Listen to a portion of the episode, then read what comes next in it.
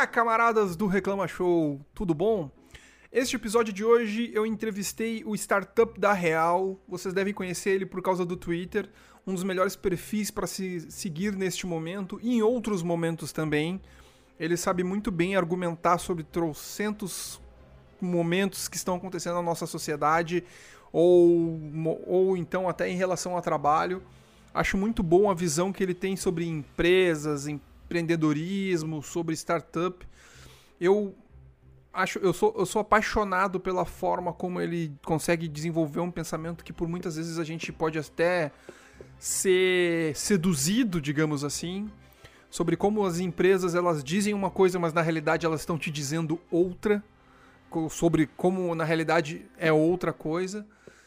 E é isso aí. A gente vai falar sobre sobre educação, sobre como o posicionamento político tem interessado, sobre como a internet se posiciona em relação às fake news também, sobre tudo isso, assim, sabe? Desde notícias que tem paywall, enfim, é um assunto bem interessante. E eu também vou querer lembrar vocês sobre o meu PicPay, que é uma forma de poder melhorar cada vez mais essa produção. O PicPay tá aí no link na descrição, mas caso não esteja não esteja vendo, é picpay.me barra reclamashow. Uh, só tem um plano, que é um plano mensal de 10 reais. Se 10 reais é pouco para ti, para mim é muito, e eu fico muito feliz se puder me ajudar. Se não tiver como ajudar através de grana, então eu peço que compartilhe este episódio com o número de, de pessoas possíveis. E é isso aí. Agradeço todo mundo que escutou esse episódio, agradeço também o episódio passado. Uh, se tem alguma coisa que eu gostaria de falar, é sobre o episódio passado. Seguinte, eu fiz uma rápida leitura sobre o, o livro que é Espiral do Silêncio, da Elizabeth Noel Neiman, onde ela cita que o, uma coisa que tem acontecido muito, que é o cancelamento, né? A cultura do cancelamento. E a espiral do silêncio é um resultado, de alguma forma, da cultura do cancelamento, já vem sendo estudado há muito mais tempo que vocês imaginam. Ela faz um apanhado em 1977, que é um momento pós-guerra ali, que perdura, de as pessoas não quererem dar a sua opinião por medo de represálias. Onde é que a gente já viu isso? Exatamente. Então eu vou discorrendo o episódio inteiro e qualquer coisa que seja possa dar margem de má interpretação, algo do gênero, eu estou disposto a conversar via Twitter ou então qualquer outro meio, certo? Sério? Sério não, certo? Vamos lá que esse episódio está muito bom. Ah, espero vocês no, no final do episódio para dar mais algumas mais algumas notinhas e coisas do gênero. Até mais.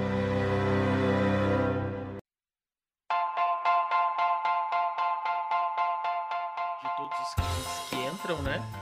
É, uhum. que é que é para justificar que ah, normalmente na hora da, da venda vai dizer ah não tem uma pessoa aqui exclusiva para você não sei o que e tal mas, mas na prática o, o atendimento ele se reduz a essa ideia dessa pessoa que provavelmente ou vai ser afogada para poder cumprir tudo o que precisa ou vai, é, conforme os clientes forem saindo é, o salário dela vai ser difícil de pagar eles vão tirar essa pessoa e vão botar, sei lá, um chatbot ou um, um, um canal via e-mail, alguma outra coisa para substituir isso e, e, tentar mitigar de outra forma.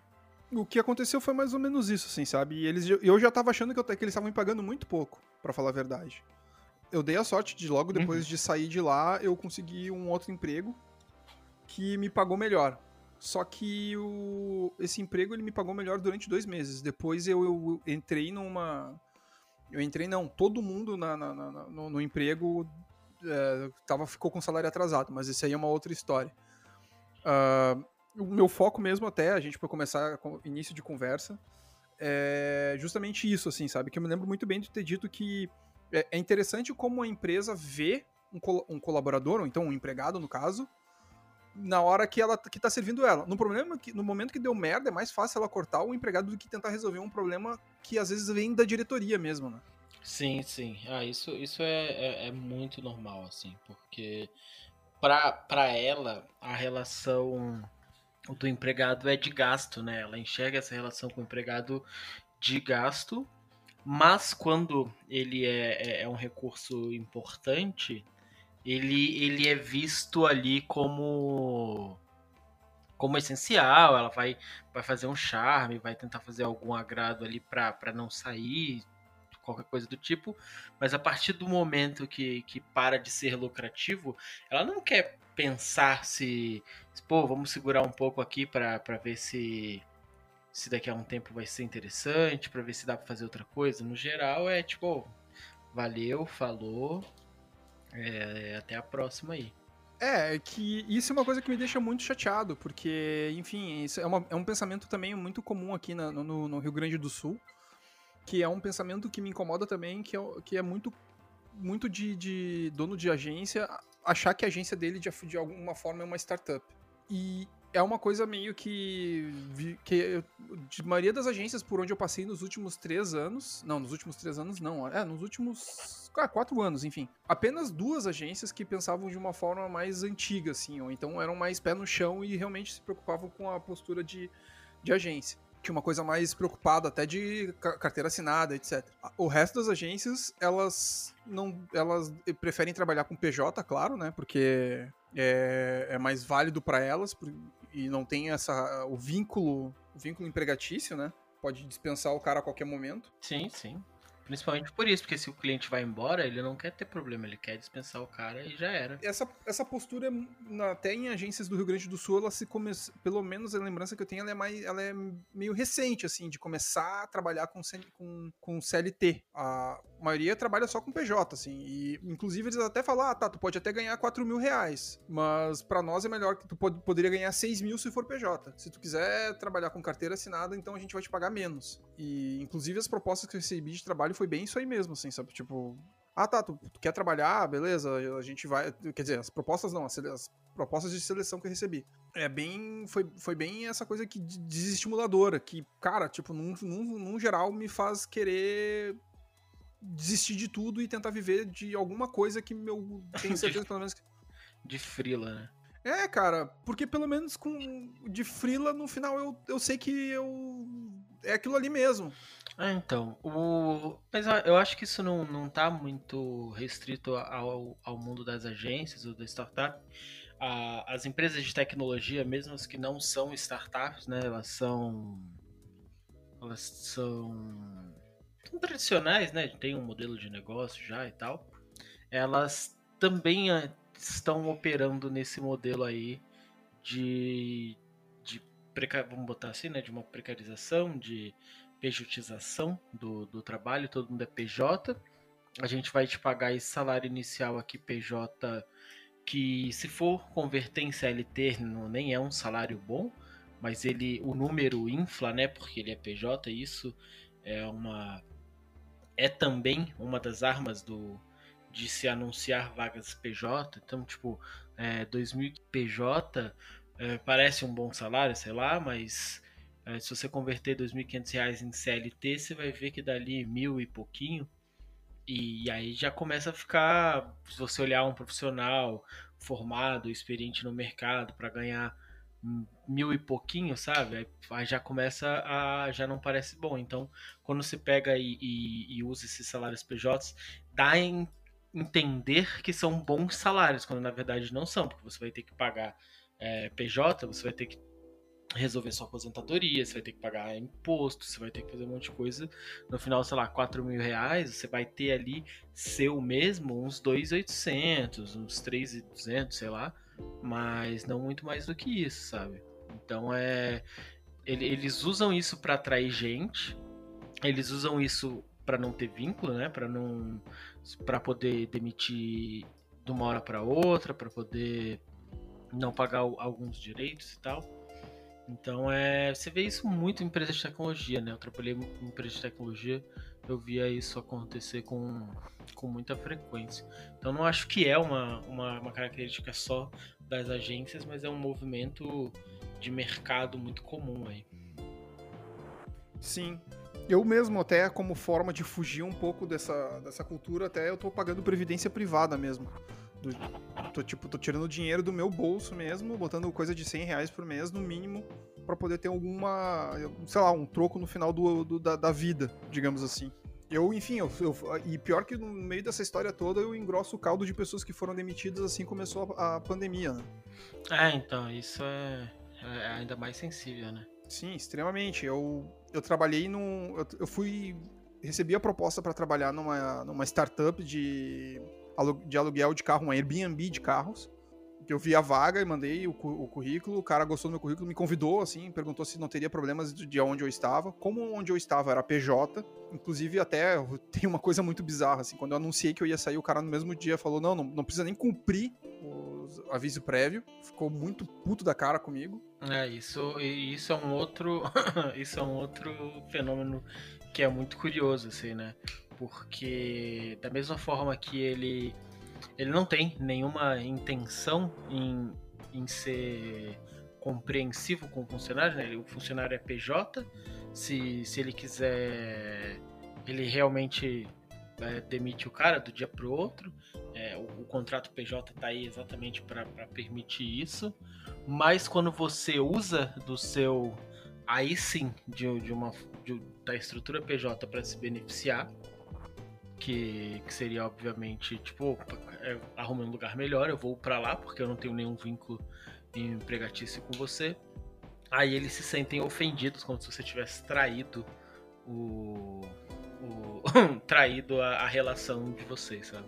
É, é até o. Esse último emprego que eu trabalhei, até o cara me falou que era CLT e eu tava fechando. Eu ia fechar mais ou menos os 90, os 90 dias de experiência. Ironicamente, eu não tenho nada a reclamar desse lugar. Mas quando começou a, quando começou a pandemia, ele mesmo já falou: Cara, olha só, eu não sei como é que vai ser, eu não, não tenho noção de como é que vai ser essa pandemia. Eu vou, infelizmente, te cortar. E me cortou dentro do, do, do período de experiência. Não tive nem direito a vale-refeição. Quer dizer, vale-refeição. Nem direito a seguro-desemprego.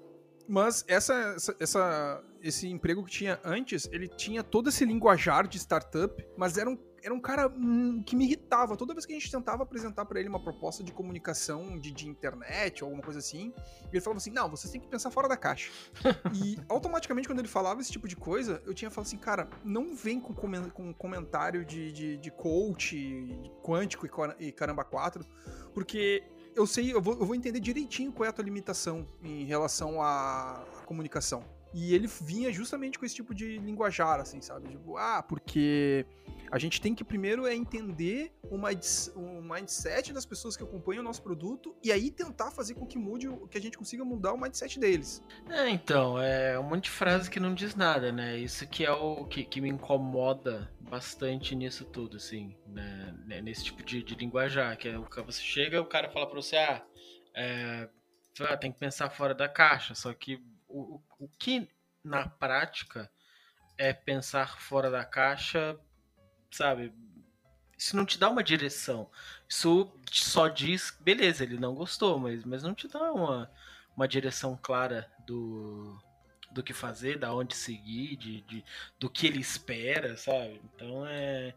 para mim, isso que me incomoda muito em todas essas frases prontas aí, porque você acaba caindo num lugar que não te diz nada, que que, que soa muito bem, mas na prática é, é bobo. Exatamente. Tanto que eu tive um. Quando eu entrei nesse outro emprego, tinha o cara que era o gerente de comunicação mesmo. Ele era muito prático e foi um dos melhores profissionais da área de comunicação que eu já vi. Assim, um cara relativamente novo, eu acho que ele tava com uns 33, 32 anos mais ou menos. Mas ele era um cara que, tipo, cara, não pensa muito, faz, assim, sabe? Ele era um cara mais prático. E ele resolvia metade dos problemas porque ele sabia, ele sabia pro, por onde começar. Mas ele não vinha com coisas tipo essa coisa meio de, de, de, evento de comunicação que na realidade não é um evento de comunicação, é só uma desculpa para as pessoas depois no final acabarem bebendo tudo junto, sabe? E que porque tu não tem como tu ter palestra que tu vai prestar atenção num, até os, eu acho que tu tem foi em um, eu acho que é o do Red Day Station que é em Florianópolis. Uhum, sei. Já foi, já eu não consigo entender em, em, que momento as pessoas de fato conseguem absorver algum momento se elas estão em Florianópolis, uma pra, um, um, um, capital insular, e elas vão de fato para prestar atenção na, na, palestra. Sei lá, eu não. não... Olha, eu, eu, eu fui em três, eu acho, RD Summit, sabe?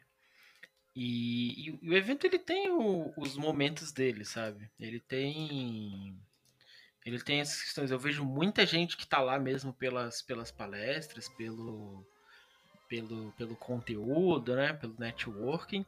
E isso acho até que, que, que é tudo bem, sabe? Que rola. Mas eu acho que é dividido.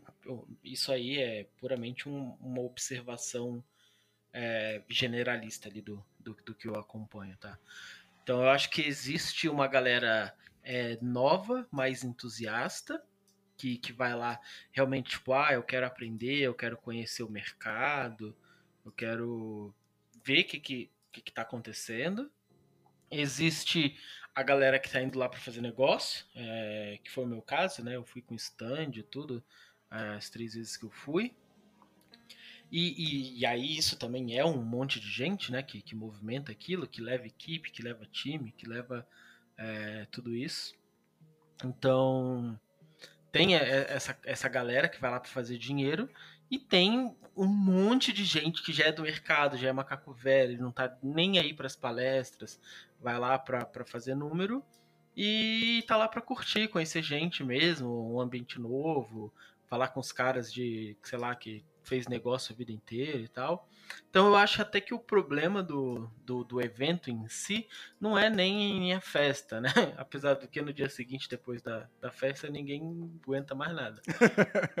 mas mas eu acho que tem camadas, assim, tem gente que vai lá para aprender mesmo, mas eu acho que a própria estrutura do, do, do evento, ela não, não permite muito não permite muito que você vá um pouco além, sabe? Todos os anos somos sempre os mesmos os mesmos palestrantes com com os mesmos assuntos, as mesmas palestras, saca? Tipo, é, é, é meio repetitivo, então é, se você foi em um, você foi em todos. Na maioria das vezes você foi em um, você foi em todos.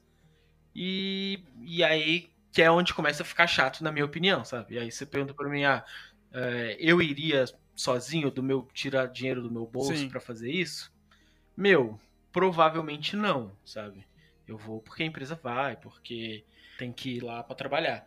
Mas de, de fato, assim, eu realmente acho que eu não eu não iria sozinho. Mas também não. Quem, quem tá entrando, né? Todo ano tem gente. É, no caso do RD Summit, ah, porra, aprender marketing digital, aprender coisas novas, aprender essas paradas assim.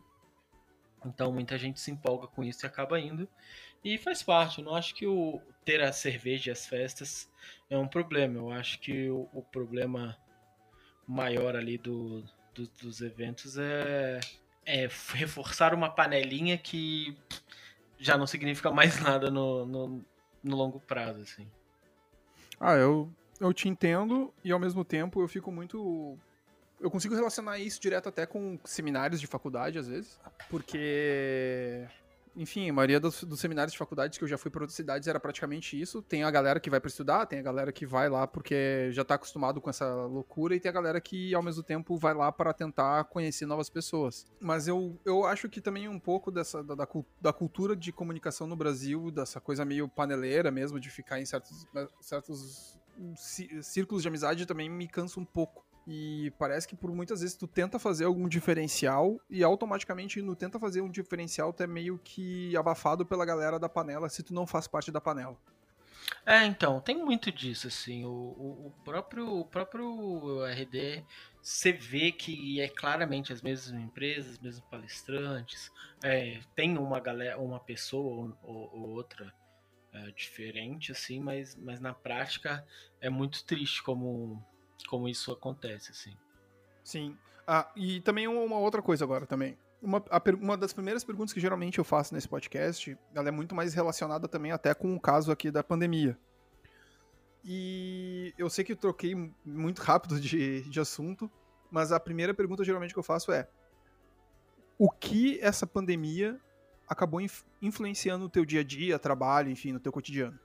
Ah, bicho, um monte de coisa, né? É, eu tava trabalhando no. A primeira mudança mais óbvia é que eu tava trabalhando direto no escritório, então eu, eu acordava todo dia, caminhava até o trabalho, eu, eu mudei para um lugar para ser distância de caminhada do trabalho, então eu ia acordava, me arrumava, ia pro trabalho andando, fazia minha caminhada e tal. É, isso me dava uma, um dia a dia mais ativo, uma, uma rotina mais ativa. E aí, cortando isso, eu já parei de, de caminhar pro trabalho e tô enclausurado dentro de casa aí faz, é, porra, quase cinco meses, né? E aí, com isso, eu também fazia academia na hora do almoço. Aí eu parei de, de ir pra academia, obviamente. É, faço os exercícios em casa, tenho uns equipamentos em casa e tal. Mas, mas também com o isolamento social, a, a saúde mental ficou completamente zoada. Sim. E aí também não, não tem dado muito ânimo para treinar, para fazer nada.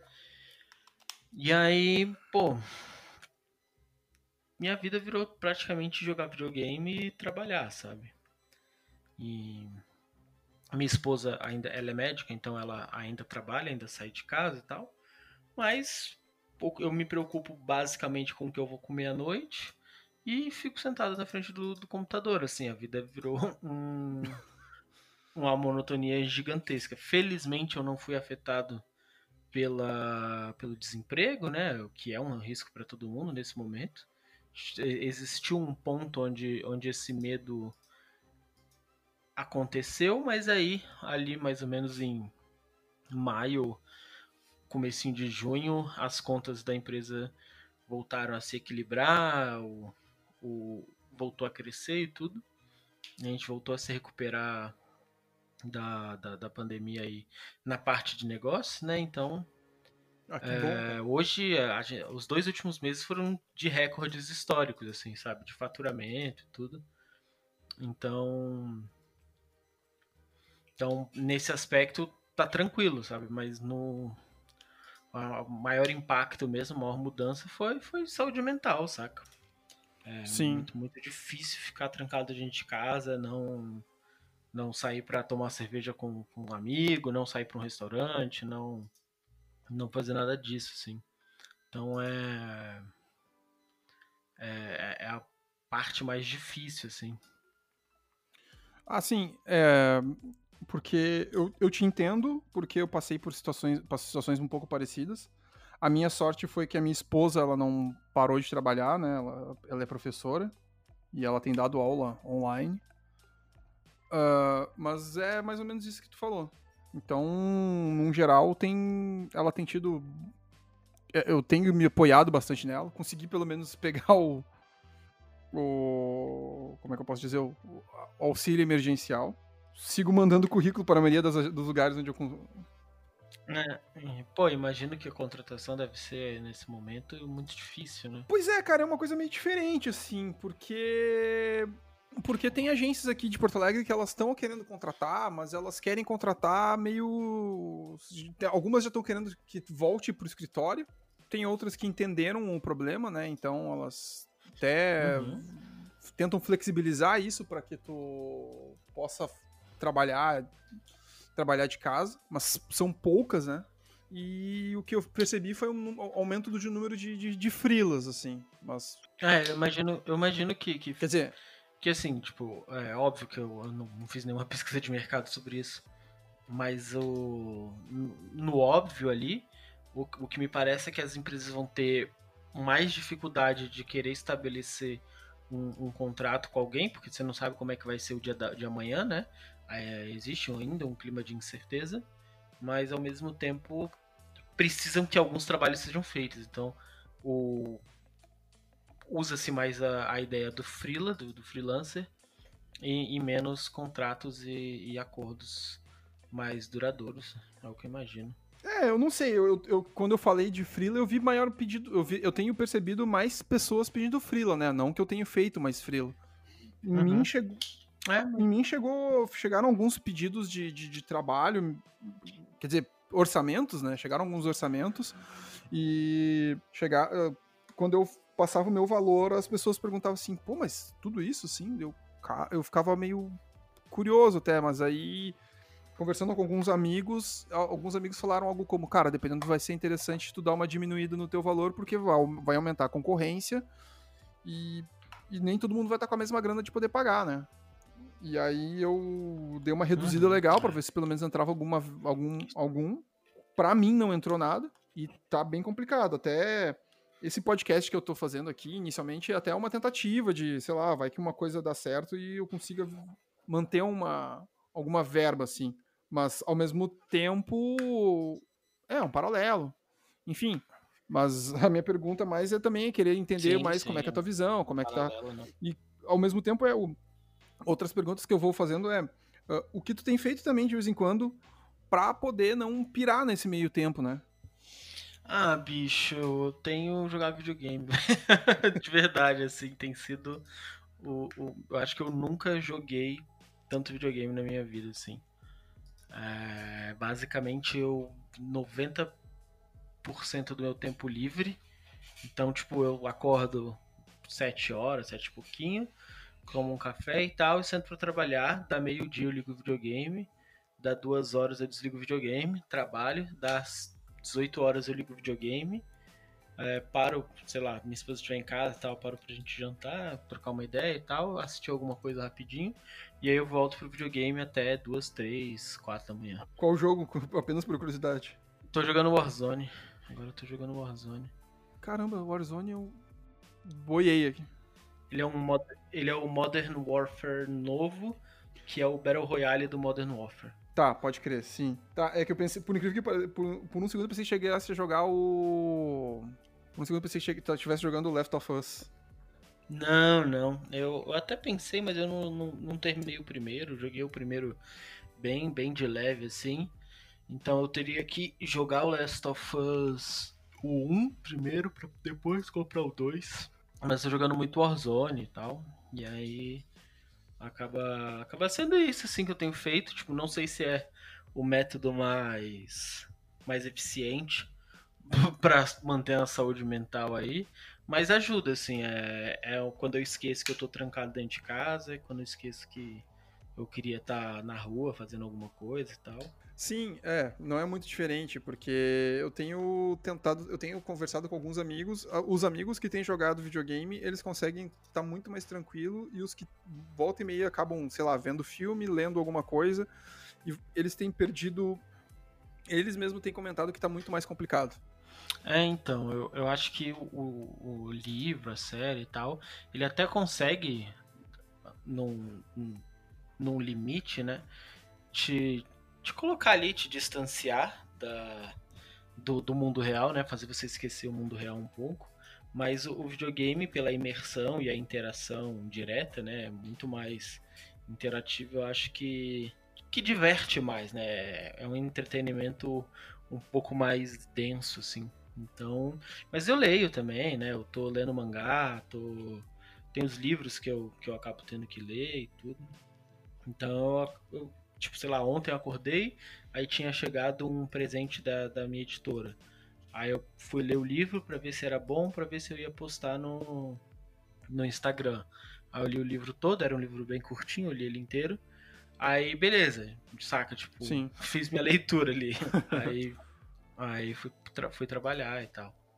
Mas. Mas é muito complicado, velho. É um, é um momento muito difícil. E, e a, a gente fica meio bolado porque a gente tá vendo que muitas vezes parece que só eu tô de quarentena no mundo. E tem, tem muita gente com esse sentimento aí, porque tá tudo reabrindo e parece que é, não faz mais diferença. E aí fica esse sentimento, tipo, além de você estar trancado dentro de casa, você tá trancado dentro de casa achando que é um bosta, porque. Pff, Saca, né? É muito difícil. Sim, o sentimento que eu tenho é justamente esse, cara, porque desde que a gente começou, a... eu acho que eu comecei a fazer o isolamento no dia 18 de março. É, foi o mesmo dia que eu também. E automaticamente a gente se trancou, a gente fez um. Não, não tinha noção alguma das coisas. A gente foi no supermercado e fui, eu e minha esposa a gente comprou coisa pra, sei lá, pra três semanas praticamente. Pro resto do mês, eu acho. E ali a gente. Ali a gente falou assim, tá, ok. Uh, vamos se fechar aqui como se a gente não fosse depender tão cedo de ir pra rua para ficar dentro de casa.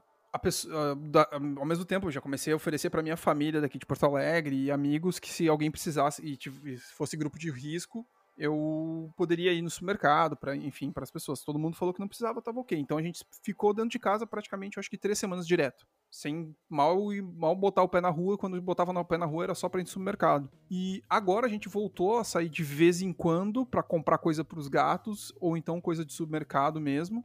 Mas o sentimento que a gente tem é praticamente esse, assim, sabe? De que tá que ao mesmo tempo só a gente que tá fazendo o isolamento, cara. É uma coisa que me deixa muito irritado. É, isso eu, eu até meio que parei de, de ler notícia, de, de acompanhar um pouco o, o caminhar da pandemia e tal, para não, não ficar muito frustrado, sabe? Mas senão não, não dá, velho. Não dá mesmo. E aí eu também não, não quero expor ninguém ao risco, não quero é, nada disso. Então fico em casa meio que ficando meio maluco, assim. Sim. Por exemplo, a gente, como a gente mora num prédio que a, a nossa parte do, do, do, prédio é do nosso apartamento é de frente, a gente fica na janela muitas vezes acompanhando o movimento da rua. E aqui, depois que deu, logo no começo também, né, mas depois que deu a, o, o, o pronunciamento do presidente, que ele falou uh, que é uma gripezinha, tipo, parece que todo mundo ignorou que realmente é uma coisa séria e começou a ir pra rua. E aqui, pelo menos, a gente mora num bairro que é um dos bairros mais coxinhas de Porto Alegre. Então, cara, assim, tipo, é o bairro que também, ao mesmo tempo, é o, é, é o bairro que tem mais registro de Covid. Curiosamente falando, assim. É, então, é, é, aqui é o é a mesma coisa. É o bairro onde fica centralizado maior quantidade de casos. E, e também é onde parece que as pessoas estão um pouco se fudendo pro, pro rolê. Sim. A gente foi no. Tanto que foi uma coisa meio absurda, assim. No, foi acho que março. Não, março não. Foi a metade de abril a gente teve que ir no, no, no supermercado e eu falei assim: ah, eu vou na, eu vou na farmácia, eu vou comprar um pacotão de, de remédio para dor de cabeça, Dorflex, uh, remédio para isso, para aquilo outro, porque daí não precisa sair caso dê alguma dor de cabeça. E ao mesmo tempo, como a gente tem gato, a gente, de seis em seis meses, a gente toma vermífugo. E eu pedi vermífugo e o, o atendente da farmácia ficou assim: como assim, cara? Vermífugo? Não, porque eu, a gente toma, toma vermífugo de seis em meses. E o cara falou assim: pois é acabou. Eu, como assim acabou? É, estão nos grupos de zap mandando aí que o vermífugo ajuda a matar o, o vírus da, da, da Covid. É, nossa, isso é mó loucura, velho. Está aqui também tá a mesma coisa. Tá a mesma coisa, mas e, e, e vai ser depois que o que o que, que esgotarem de tomar é, vermífugo vão tomar qualquer outra merda aí porque a ideia do, do governo Bolsonaro é incentivar esses tipos de, de notícia falsa para criar uma esperança de que está tudo bem, né? Porque isso estimula que as pessoas tenham coragem de, de ir para a rua. É, eu, eu acho que eu já falei isso no Twitter, mas eu não falei diretamente isso contigo. É uma coisa que eu falo com muita frequência, né? Que eu sempre. Eu tive em 2005, 2005 ou 2006, um professor que ele falava uma coisa que ele, ele falava que enquanto a, a, informação fosse não, não tivesse ninguém cobrando por informação, as pessoas estavam sendo abastecidas não teriam problema. Mas que ele previa que assim que as empresas começassem a cobrar pela informação, de alguma forma o paywall, né? Uh, isso certamente uhum. teria um problema direta, diretamente com a, a, a população. Então, que ex, existiria uma lacuna de informação que, no final, faria que, que as pessoas se tornassem uh, suscetíveis a aceitar qualquer coisa.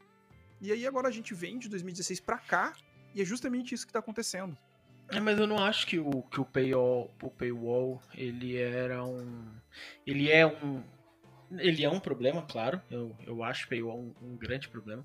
Mas eu não acho que ele. A causa do, da galera estar suscetível a fake news é, é a questão do paywall. Porque desde antes disso, né? É, já vinham.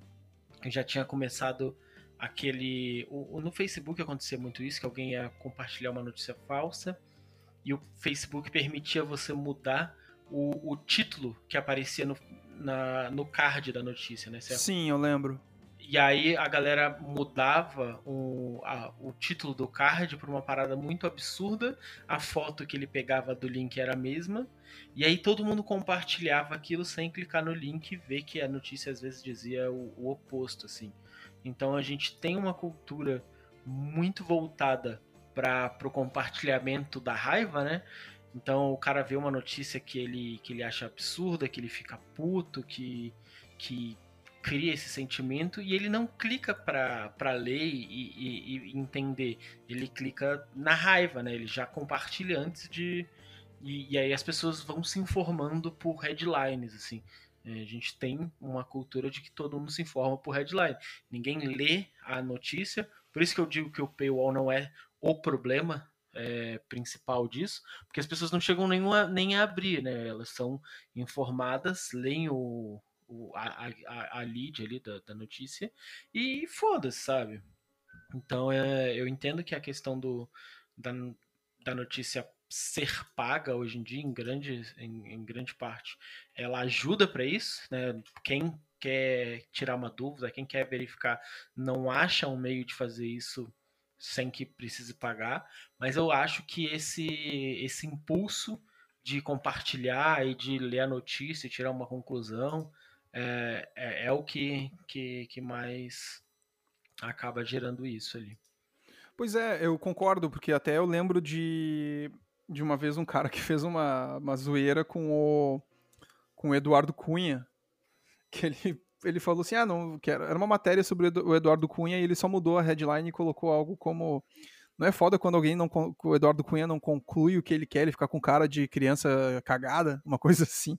é, tipo e que porque era foi, foi, no, foi num, numa votação que na última hora não deu o que ele queria, ele suspendeu a votação e falou que só ia fazer na outra semana porque era aquela coisa, tipo, sou dono da bola, vai até dar certo. E, mas é que tá, cara, eu, eu eu tenho a impressão de que a gente no Brasil tem muita cultura também da.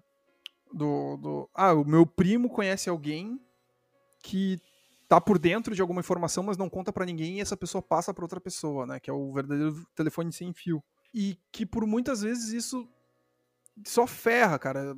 Tipo, a gente é muito suscetível também à desinformação, porque era, era antigamente era a, a, gente escutava quando criança, não sei se chegava muito aí, mas a história de que o cara foi infectado por, por, por AIDS porque sentou no, na cadeira do cinema, ou a, a pessoa, tu, alguém que conheceu alguém que teve o cabelo cortado no meio da rua por, e não, não simplesmente porque o cara era maluco por cabelo.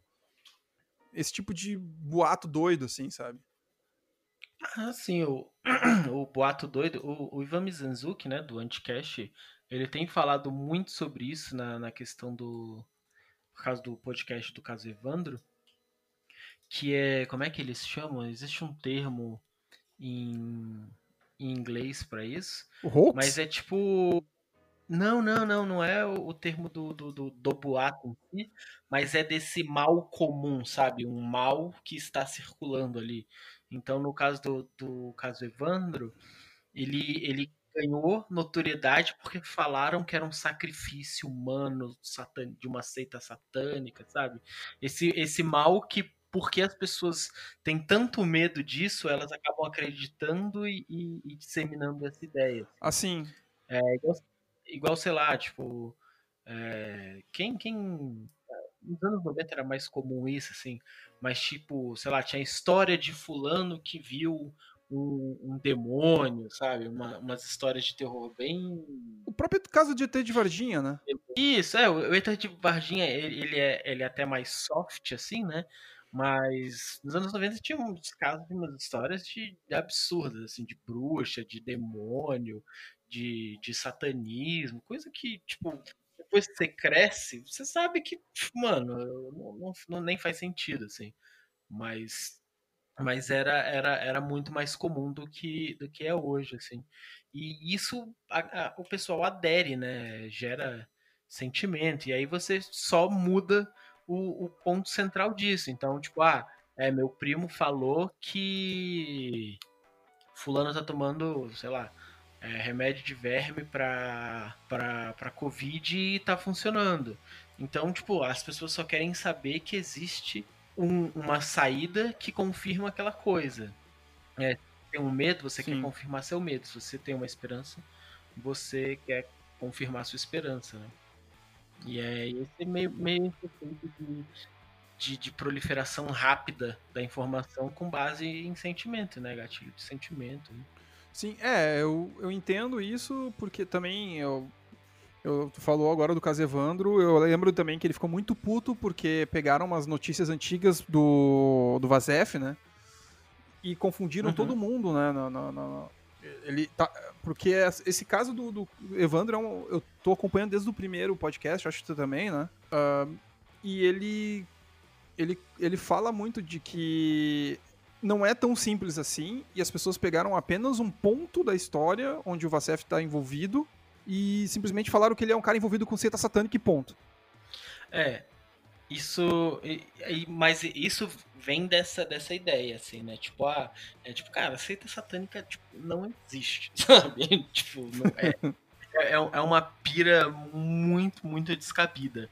Mas como isso gera esse medo dessa confirmação, desse medo de algo é, cabeludo que, que, sei lá, tipo Illuminati, essas coisas assim, não vão atrás, não querem entender, mas dissemina pelo, pelo sentimento aí de reforçar um medo, justificar um medo, reforçar uma crença e por aí vai. Absurdo isso, porque eu, eu, eu, aí realmente junta com toda essa, com, essa cultura que a gente acabou de discutir um pouco, né? De que as pessoas gostam mesmo é de compartilhar. Elas não querem, às vezes, entender o problema ou entender a situação, apenas compartilhar, né? Sim, mas eu, eu acho que é isso mesmo. Elas querem.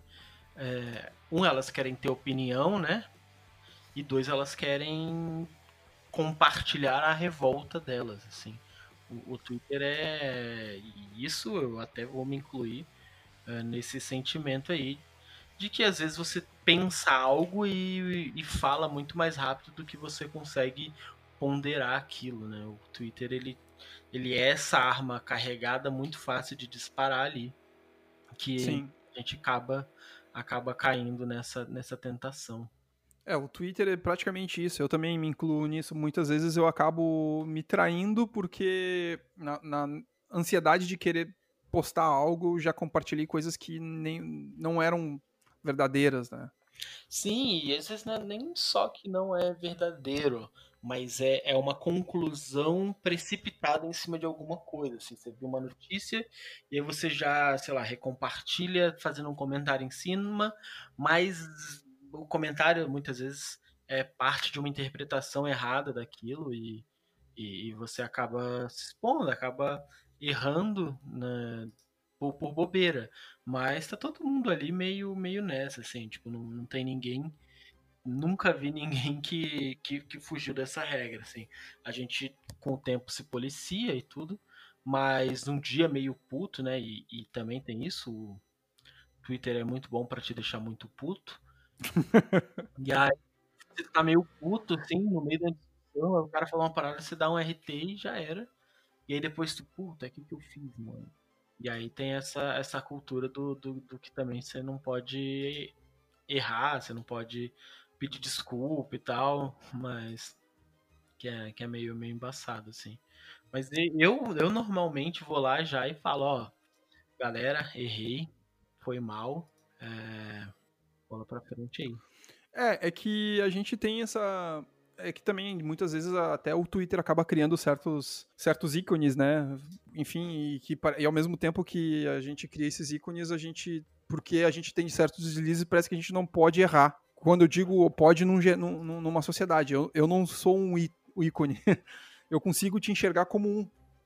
Uh, então as, as imagens das pessoas elas têm que ser meio que imaculadas, assim, sabe? E é uma coisa que, dependendo de, da forma como tu apresenta certos pensamentos, pode, pode acabar caindo na cultura que eu mais abobino no momento. Uma das culturas que eu mais abobino no momento, que é a cultura do cancelamento.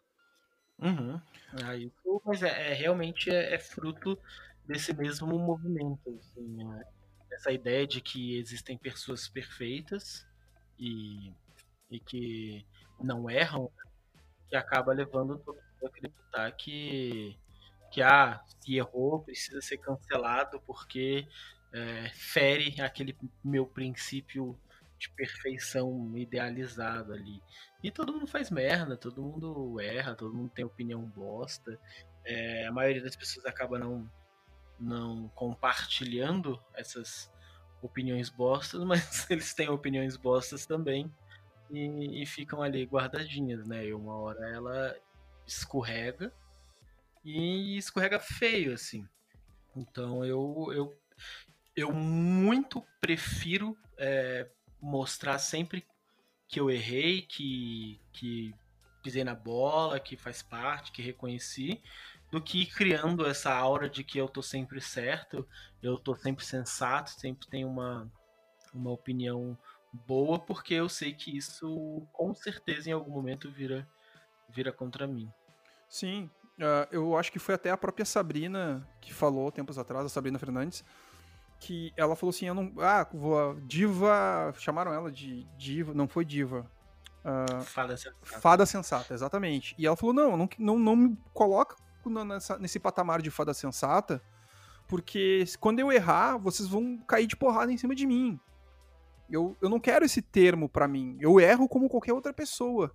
E, de... é, e, e vai errar, sabe? É. O, o, lance é esse, assim. Vai errar. E, e, e tem que estar tá todo mundo esperando que isso aconteça. Exatamente. Em, em, contrapartida, tem algumas outras pessoas que eu acompanho e quando elas receberam o título de fada sensata, elas chegaram num ponto onde elas acabam fazendo um tribunal da internet com coisas que não tem nada a ver e automaticamente elas são júri, é, júri, juiz e carrasco que quando a coisa, quando alguém vai lá e aponta os erros dele, da, da, das pessoas em, em, questão, elas meio que tentam também abafar essa pessoa que apontou o erro delas, assim, sabe? E é, é uma coisa meio gritante até. É, então, e, e isso é um, é pouco do daquela ideia do efeito backfire que acontece, que é quando você você tem uma crença muito forte e alguém aponta que você está errado de, de algo de alguma forma, você não quer entender esse ponto, né? Você começa a, a atacar de volta para se defender, né? Você não quer saber os argumentos, né? Você não tá ouvindo argumentos, mas você quer atacar de volta ali para se explicar, para se justificar, para mostrar que não erra, para mostrar que sua visão é, é, é infalível em, em, algum ponto, assim. Uhum. É isso que acontece, assim, as pessoas criam esses tribunais, mas quando é a vez dela, existe toda uma uma uma, um malabarismo para justificar algumas ações, assim. É, é que essa é uma das minhas maiores reclamações, inclusive até da esquerda, assim, sabe? Uh, um dos motivos de eu acabar fazendo esse podcast é porque eu, tempos atrás eu lembro do Ivan Mizanzuki falando, a gente perdeu espaço para a direita porque a gente se preocupou com coisas que muitas vezes não são de fato é, são importantes, mas tem, mas tem coisas pro que o cara que é periférico, eu já eu tô batendo nesse, nesse ponto faz algum tempo, mas o cara que ele é periférico, o cara que tá que não tem esse conhecimento acadêmico, porque a gente fica numa, numa discussão academicista demais, às vezes eu tenho a impressão de que boa parte do tempo o Twitter se tornou, às vezes, talvez seja minha bolha, claro, uh, o Twitter se tornou, às vezes, discussão de pessoas que estão em faculdades particulares. E o cara que tá, às vezes, lá, indo, levantando todo dia pro trabalho e acordando cedo, não quer escutar, tipo, certas discussões que para ele, sei lá, tipo, uh, não é não é que não seja produtivo, mas para ele não faz sentido. Porque ele continua levantando cedo, ele continua tomando esporro do, do chefe dele, continua sendo roubado dentro do, do metrô, no ônibus, esse tipo de coisa. E a polícia continuando batendo nele, enquanto ele vai. E aí, quando vê assim, tipo, ah, tá, os caras estão lá querendo falar sobre. Uh, uma, uma ciranda da, da esquerda, entende? Sim, eu, eu, eu, concordo muito com isso, mas eu, eu também. É, é, é muito difícil, né? É, por exemplo, assim, você tem camadas de, de ação e de, de envolvimentos, né? Então, normalmente, quem é produtor de conteúdo, é isso da esquerda no geral, é, são pessoas que, por terem acadêmicas, por terem muito conhecimento, querem condensar essa, essa informação toda e, e, e jogar para o público, né? E, e compartilhar com o público. Mas isso acaba caindo na, no ponto onde, tá, beleza, para você acompanhar o que, o que eles falam, eh, você precisa também se inserir nesse mundo mais acadêmico. E aí vira essa o que é o problema da, da própria academia, que é uma, um grau de abstração da discussão muito alto e que quando você olha para a prática é, ela não diz nada. Mas aí por um lado, eu acho que essas discussões de alto nível precisam acontecer. Uh, por outro, não sei como se divide isso muito bem, sabe? Então, assim, é, sei lá, no caso da Sabrina mesmo, ela tem uma discussão de muito alto nível no Twitter. Mas eu sei que o trabalho dela não é só esse. Eu sei que ela panfleta, que ela vai, que ela faz é, militância ativa, que ela educa a pessoa, que ela faz reunião de, de militância de partido e tal. Então, é, também tem que tomar cuidado para não reduzir todo o trabalho da esquerda ao que é dito no Twitter, sabe? Sim, mas é, é que para mim a Sabrina é uma, é uma das poucas exceções quando eu comento isso, sabe? Eu acho que ela consegue agregar várias coisas e sempre se mantendo atual. E se pareceu que eu falia, falava dela, não era dela que eu falava. Não, não, não, não achei que fosse dela, não. Eu dei, dei o, o exemplo dela, porque por ela ser um exemplo. Porque ela ouve muito essa crítica, né? Assim, eu vejo muito. É, essa crítica sobre ela. Mas eu não achei que você estava falando especificamente dela, mas eu personifiquei nela para explicar que isso é, é, é, é, muito difícil. Então, por exemplo, tem o João, o João, João Carvalho. Do Revo Revolution? Revolution? Car... Sim. Isso. O João, que, que eu não, não acompanho se ele tem trabalho de militância, mas eu acredito que tem. Tem, tem, se não me engano, tem. Tem bem. E, é, e aí você vê que tem esse pessoal que, apesar de ter um discurso extremamente alto nível na internet, eles também fazem o, o papel da, da vida prática ali. Que a gente também não, não pode esquecer que a maior parte da de quem tá ali no Twitter, de quem tá ali consumindo esse conteúdo, são as pessoas que não são as pessoas do chão de fábrica, sabe? Sim. Então, é, eu acho também que existe muita preguiça de quem tá ali de consumir um, um, um conteúdo um pouco mais, vamos colocar assim, academizado, porque exige foco, exige leitura, exige pesquisa, exige complemento do que foi lido. Porque eu também não acho que o cara do chão de fábrica ele acorda um dia e fala, porra, deixa lá dar uma olhada ali no, no Twitter da, da, da Sabrina, ou no Twitter do, do camarada Manuel. Porque não é o dia a dia dele, ele não tem tempo para isso, sabe? E é, são camadas que a gente acaba não vendo o outro lado, sabe? É, esse é meu ponto. Gente, às vezes a gente não, não vê o outro lado porque a gente tá vendo esse aqui, que é o da nossa bolha, que é o do. que é o do, do Twitter, do, do, do YouTube, ou qualquer que seja do podcast. É, eu tenho esse contato um pouco mais com, com, por causa do meu sogro e o primo da minha, da minha esposa. Eles trabalham diretamente com sindicatos e eles comentam muito que eles que, que uma das maiores reclamações que muitas vezes vem é que o público meio que virou o público. A esquerda, de alguma forma, meio que virou um pouco as costas pro chão de fábrica. E aí eles estão. É uma briga de resgate mesmo, assim, sabe? É, eu, eu tenho um problema muito sério de, de, de identificação porque, desculpa te cortar, tá? É que você falou Não, sem problema. Sindicato e tal, do chão de fábrica. Tipo, eu, eu era na lista de sistemas em Brasília. Uhum. E eu, eu, já disse isso em, em, em, várias ocasiões, assim. Eu era extremamente reaça e babaca até ali mais ou menos 2014 ali, tá? E não tenho nenhum orgulho disso. É, sei tudo o que eu, o que eu pensava de errado e, e me e tenho uma vergonha imensa disso. Mas é, existem experiências dessa época que eu, que eu guardo também, sabe? Então, por exemplo, lá tinha o, o, o, o SINDPD, que era o sindicato de, de, de, de, analistas, programadores, sindicato de tecnologia todo era o, o SINDPD. O que acontecia muito era assim, ah, a gente vai fazer uma greve para categoria por qualquer outro qualquer motivo que seja. Só que o sindicato ele só aparecia nesse dia, quando era para falar assim, não, a gente vai fazer greve. Mas você não teve uma educação do que era o sindicato, do que o sindicato faz para você, do que. Nada disso, nada disso. Então, assim, eu sei lá, eu passei 10 anos, um dia uma pessoa que não foi lá, que, que nunca tinha ido lá, que eu não conhecia, que nunca que eu, que eu, que eu fui. Porque lá é automático, né? Você assinaram sua carteira, você já está no, no, sindicato, já faz parte do. já é sindicalizado. E, e aí um dia uma pessoa foi lá falar que eu não podia ir trabalhar, sabe?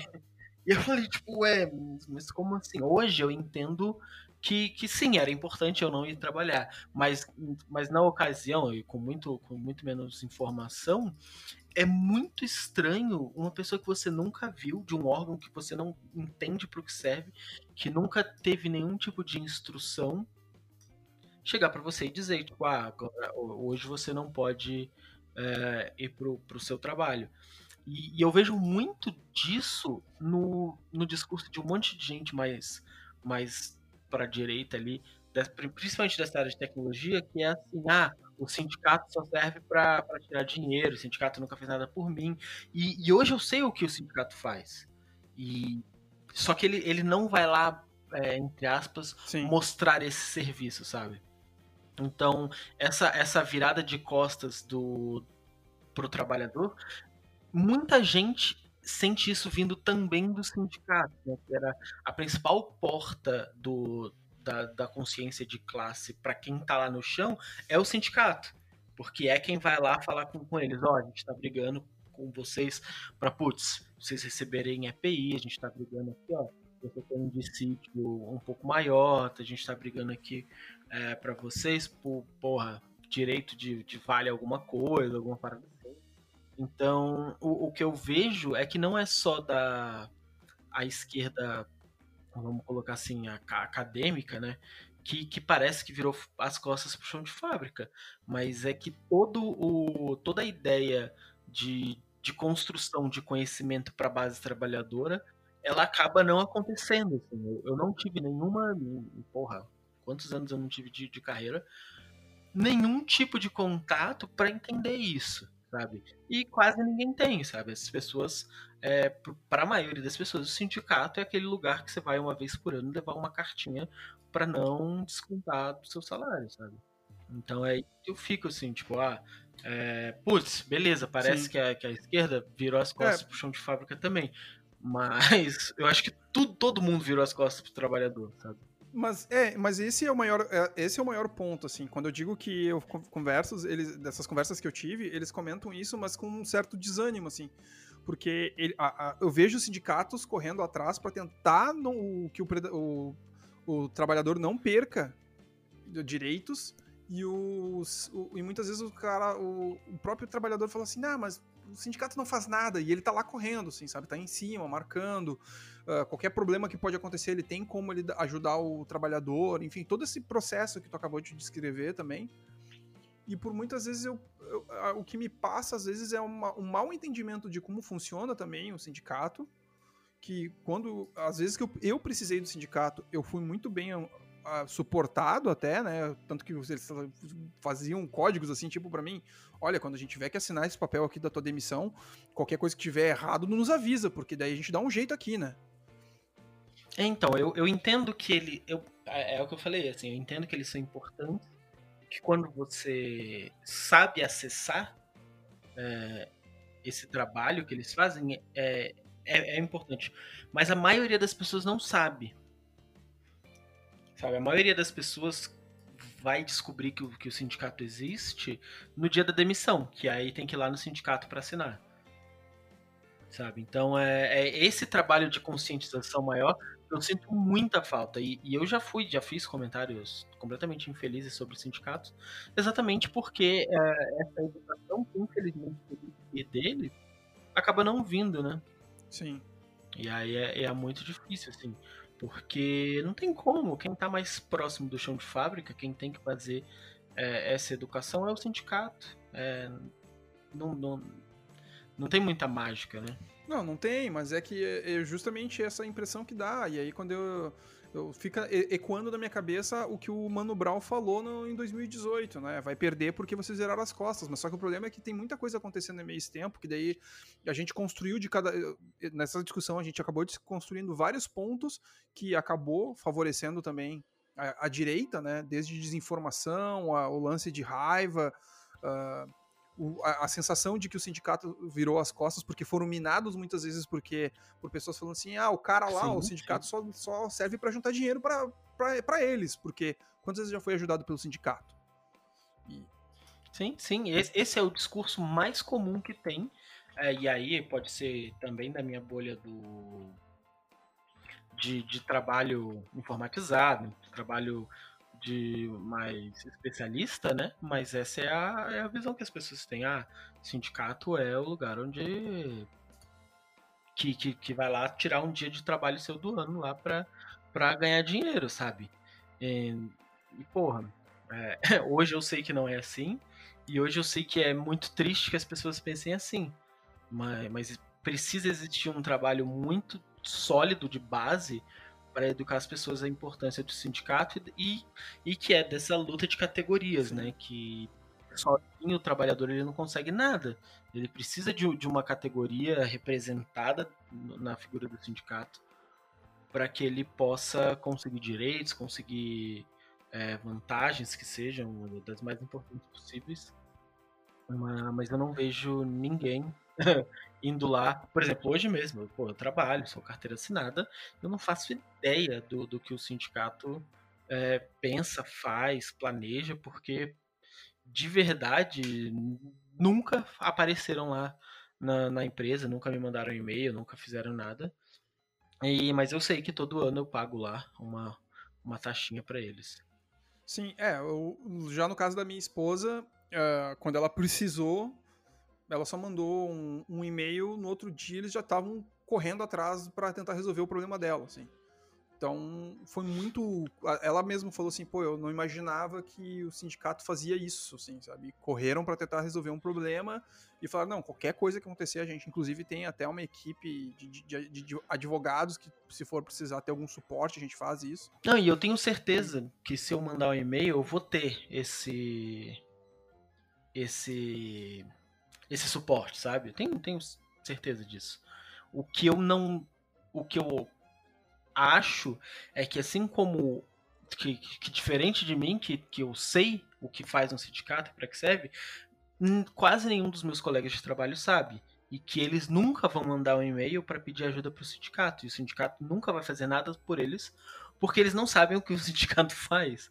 E, e, aí sim, é um trabalho de conscientização, de educação de classe mesmo, do, do, do que existe, do que está sendo feito. Tipo, ó, o sindicato esse ano conseguiu que o, sei lá, o ajuste anual fosse de 2 para 4%. Porra, baita vitória, sabe? Isso tinha que vir, nem que fosse um, uma newsletter do, do, do, do, sindicato, nem que fosse um, um folheto do sindicato, tipo, olha, nós estamos aqui fazendo isso. Mas ninguém sabe, fica ali. Fica ali oculto, sabe? É, porque eu acho que tem, tem justamente isso, né? De, de talvez o, o, além da pessoa ter um, um, interesse em querer saber mais sobre, sobre o sindicato, já tem esse essa, essa condição meio nebulosa em relação ao, ao sindicato, né? As pessoas já, já trazem essa cultura de ah, só tá querendo juntar meu dinheiro e deu. É, então, mas aí que tá, né? Porque é, aí eu posso estar com, redondamente enganado que como instituição responsável por fazer isso, né, como é, estrutura responsável por isso e, e que recebe sim o, o auxílio do, do, do, próprio trabalhador, eles deveriam ter o interesse de mostrar esse serviço, sabe, de deixar claro o que está acontecendo, é, como é que funciona, o que foi feito, quais são os planos, se tem reunião, convocar para reunião, sabe? É, eu, eu acho que, que não, assim, que não, que não acontece, pelo menos na minha área não acontece hoje. E eu não sou mais da área de tecnologia, mas mesmo assim não simplesmente não acontece, sabe? E é, e é uhum. muito triste, porque é assim que se enfraquece a estrutura de classe, sabe? É, eu, eu acho que existe na realidade também é, é, é uma, uma falta de estrutura, muitas vezes, de querer. De querer, como é que eu posso dizer? Informar as pessoas dos seus direitos, né? É, então. Eu, é porque, assim, se depender da, da empresa, a empresa não vai te dizer o que o sindicato faz e quais são as vantagens do sindicato e, e como ele tá ali ajudando você todo dia. A empresa não vai fazer isso. Sim, claro sabe? Então, é, não é de interesse da empresa. Só que aí, por outro lado, fica esse vácuo aí que, que de verdade o trabalhador, o trabalhador ele entende que é ele e só ele todo dia. E que se ele for demitido o problema é dele, que se ele perder algum direito ou for de alguma forma sofrer algum tipo de abuso, é ele com ele mesmo, não tem a quem recorrer. E aí, com esse clima igual, ele acha que é um, cada um por si, sabe? E aí você vê essa, essa ideia cada vez mais individualista do, do, do trabalho que não, não entende a, a, o, o, papel da sua classe inteira e vai tentando ali ganhar o seu, mesmo que para isso ele precise prejudicar os outros. que é muito comum, né? Pelo menos. É, exatamente. Que assim, o cara vai lá, tipo, ah, é, sei lá, eu posso ganhar muito mais PJ do que CLT porque a empresa é, paga, realmente paga mais. É, e aí eu quero que toda empresa seja PJ e não CLT, sabe? E aí quem ganha pouco se ferra. tipo, um, um, exemplo comum. É, é, justamente, eu acho que até também essa história de, de PJ faz com que a empresa no final não vá ter esse problema com, com o sindicato, porque afinal de contas não existe ajuda do sindicato, não tem o, a porcentagem do sindicato, né? É, então, só que ele ainda faz parte daquela classe, né? E, e deveria existir uma preocupação da, do sindicato em, de alguma forma, a, agregar essas pessoas que são pessoas, são PJs, mas não necessariamente são empresas, de uma forma que eles também ou, ou contribua voluntariamente, ou eles entendam também o papel deles dentro de, dessa estrutura. Mas, mas aí vai virando isso, assim, tipo, ó. É, pá, o cara é PJ, o problema é dele, sabe? tipo, pô, não, não é, porque o cara é PJ hoje, amanhã ele vai ser CLT ou, ou, ou ele era CLT e agora é PJ. E, e, na maioria dos casos isso é, é puramente um detalhe contratual, porque a pessoa entra no mesmo horário, sai no mesmo horário, tem o mesmo tempo de almoço, não muda nada. É uma, uma questão contratual. E aí é isso, né? Você é mais ou menos trabalhador pela forma de contrato que, que foi feito, sabe? Então é, são, são vários pontos que aí também não entendo, né? Me falta profundidade nisso para saber como os sindicatos precisariam lidar. Eu só acho que, que, que a, na relação com o trabalhador e da, da educação de classe do trabalhador, da consciência de classe do trabalhador, ela, de, ela deveria vir ali do, do sindicato, que é, teoricamente, né, o único interessado em, em, que o trabalhador tenha essa consciência. Porque se depender do empregador, não, não vai ter. É, se deixar para o empregador, o empregador nunca vai, vai, vai fazer. Não, claro que não. Vai falar, opa, tudo bom, você tem esse direito aqui, sabe? Sim, a, é, é a maior treta da minha mãe comigo porque ela fala que eu penso demais no, no trabalhador e não de fato no emprego. É, então, mas não, não é só isso, né? Porque o, o emprego é o trabalhador também, né? Você é o trabalhador. E, e aí, porra, é, de, de hoje você tá num, num, numa condição razoável, ganhando bem e, e com, com, algum, com alguns benefícios para estar tá se fudendo amanhã trabalhando 16 horas sem direito a nada, é um pulo se você não presta atenção no que isso representa para o trabalhador, sabe? Bom, a gente está se aproximando do final também, mas eu acho que a gente. É, eu queria agradecer muito por ter participado, ter aceito ter participado. E eu tenho mais uma pergunta também, que ela é muito. Ela é é o nome do meu programa, como eu, geralmente eu gosto de marcar, deixar frisado, é o Reclama Show. E eu gostaria de perguntar uma coisa para finalizar, que é, tem alguma coisa que tu gostaria muito de reclamar no momento? Gostaria de falar sobre algo? Poderia falar assim, tipo, qualquer coisa. Pode ser de, tanto de da, da, área de trabalho, de política, de... Enfim, aí seu espaço é teu praticamente para poder reclamar de algo. Então, eu não. eu quero reclamar das pessoas que estão furando a quarentena. Não. Por é... favor, cara. É, então, é, eu não tenho nenhum. As pessoas me acham que acham que eu sou muito reclamão, porque eu posto muita reclamação das coisas no Twitter. Mas a verdade é que não, assim, é... no momento o meu maior problema mesmo é, é essa questão de, de ver o mundo reabrindo, tudo reabrindo de uma forma completamente bizarra no meio de recordes mais recordes de mortes e, e, e, contaminação e tudo que, que acaba dando uma um desespero ali porque a gente sabe que, que não vai acabar tão cedo sabe? Tipo É, quando eu, no primeiro episódio do meu podcast, eu conversei com o Marco e eu imaginava que em setembro é, as coisas já teriam voltado ao normal, a quarentena já teria acabado e tal, as coisas teriam voltado ao normal. Mas a verdade é que hoje eu não consigo imaginar nem pro ano que vem o fim de tudo isso, sabe?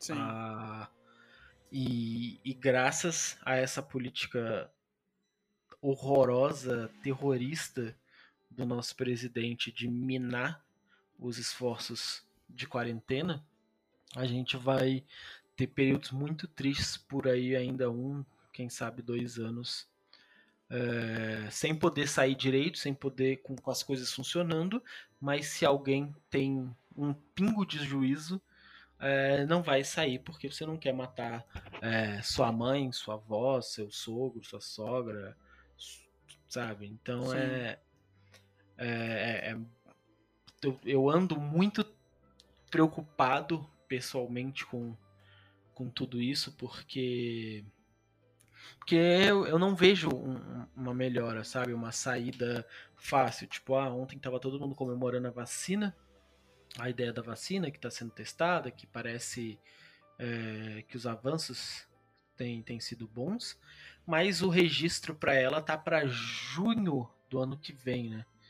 Então só isso já dá, tipo, para ela ser registrada mesmo, oficializada e começar a distribuição junho do ano que vem até todo mundo ser vacinado, porque aí tem que ter uma parcela gigante da população vacinada para voltar a ser seguro e então é, é, é, muito triste, assim. E aí isso acaba me dando, às vezes, um, uma depresinha aí de que o mundo é, meio que acabou, sabe?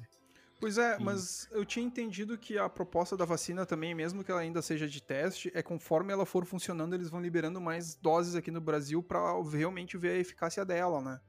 É, mas até mas você precisa ter, se eu não me engano, 70% da população vacinada sabe? É, para poder voltar a circular, assim. Então é, é, é muito complicado, assim. O, o, que eu li, eu vou até googlar aqui neste momento para ver se eu estou errado. É, eu tenho feito o Atila meu pastor, eu tenho acompanhado ele e também ele comentou que até por um lado as coisas estão indo bem, mas ao mesmo tempo É, então, mas são mas são coisas que que elas levam um tempo que elas precisam levar, assim, Sim. assim, né? Aquela ideia de que você não pare uma criança em um mês com nove grávidos, sabe? Sim. É, tipo, o, o, algumas coisas precisam ter o tempo que elas levam mesmo, né? Não, não, não tem como acelerar mais do que isso. E aí eu confirmei aqui, é, que é aquela vacina de Oxford. Vacina de Oxford contra a Covid pode ter registro liberado apenas em junho de 2021. E essa é, é, a, é o plano. Mesmo que existam alguns avanços, é, a, a, gente tem aí pelo menos um ano que, que não, não vai voltar ao normal e que e sem isolamento a gente não consegue nem fazer aquela ideia que que funcionou ali na Coreia, que funcionou na China, que é fecha tudo, controla, aí libera um pouco. Assim, o, o lockdown mesmo, né? É, então é... E aí também é foda, né? Tipo, eu me pego nesses pensamentos porque ele deveria ter sido feito de uma forma muito mais rígida do que foi no começo, para que agora a gente estivesse reabrindo e dando uma aliviada na economia. Mas agora também você acaba vendo que o, o comércio inteiro, a economia inteira, deu uma sufocada por quase quatro meses. E, e, e aí agora falar pro cara que tem, sei lá, que é que tem uma lojinha, que tem um bar, um restaurante, que a, ele ainda precisa ficar fechado sem nenhum auxílio do governo é, é uma sacanagem, sabe?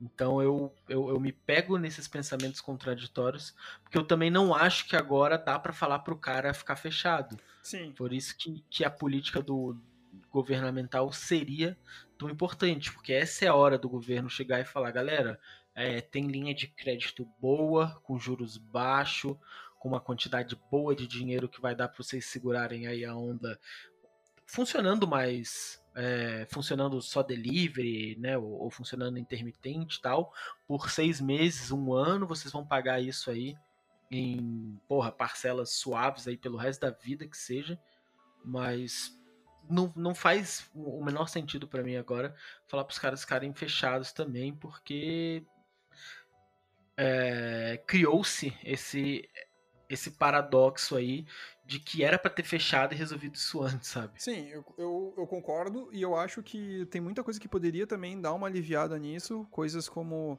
pessoas que não precisam, não preci a minha maior reclamação não é com as pessoas que precisam sair, eu entendo isso. Quando eu digo sair, eu digo precisam sair para o trabalho, que precisam trabalhar, que sim, precisam fazer, desempenhar suas funções.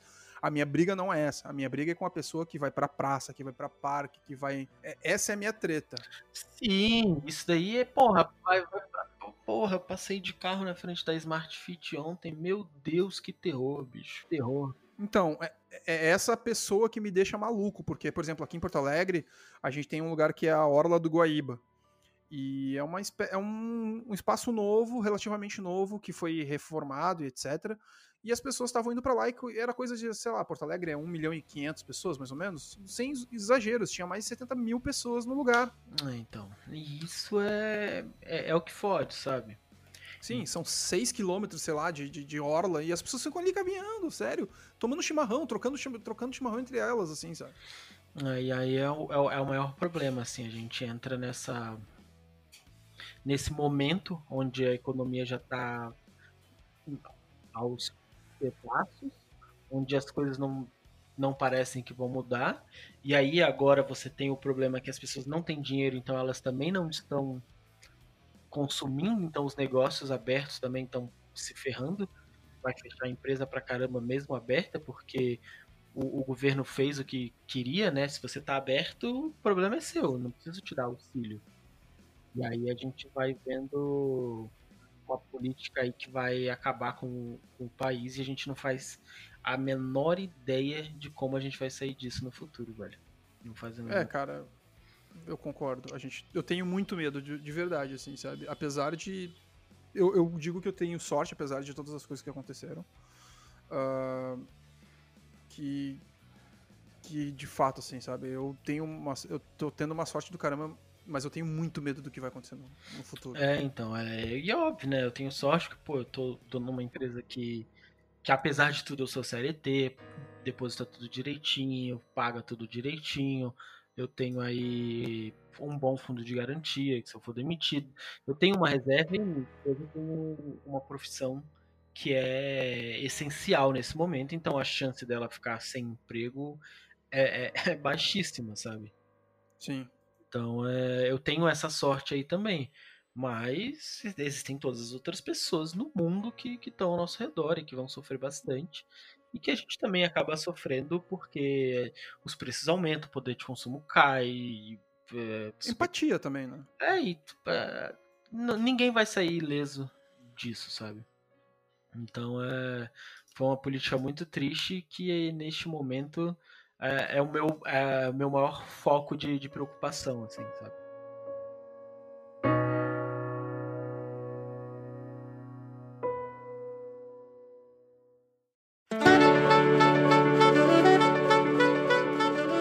Chegamos mais um final de Reclama Show e esse episódio para mim foi um, dos, foi um dos melhores, na realidade todos são os melhores.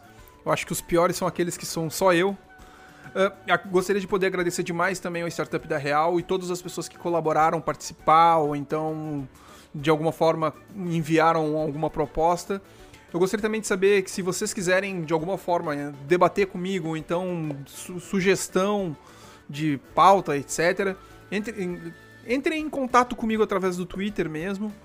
Uh, enfim, eu no futuro gostaria de poder fazer uma página de Facebook ou então um grupo de Telegram, WhatsApp, algo do gênero que a gente possa ficar debatendo. E gostaria também de pedir para vocês colaborarem através de PicPay, picpay.me barra reclamashow ou então compartilhando esse episódio. Vou ficando por aqui, espero poder falar com vocês numa próxima. Até semana que vem. Tchau, tchau.